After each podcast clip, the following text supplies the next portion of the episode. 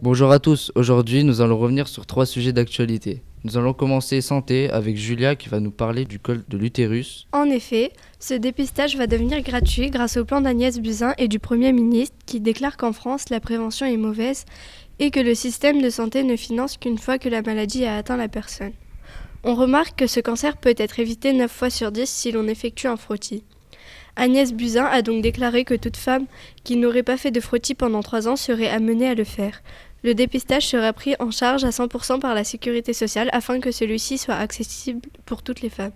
Une semaine riche en conflits sociaux. Qu'en pensez-vous Enzo? Alors que de nombreux trains sont susceptibles d'être supprimés pendant les grèves annoncées entre le 3 avril et le 28 juin, la SNCF conseille aux usagers qui ont acheté leur ticket d'annuler ou de reporter leur voyage.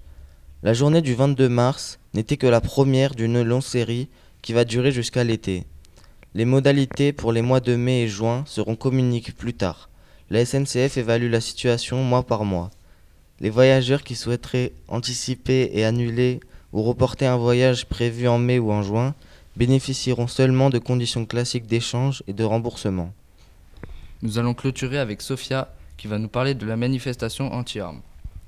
L'événement March of Our Lives a rassemblé samedi plus de 1,5 million de personnes dans plusieurs centaines de villes américaines. Cela en ferait la plus grande manifestation contre les armes de l'histoire des États-Unis.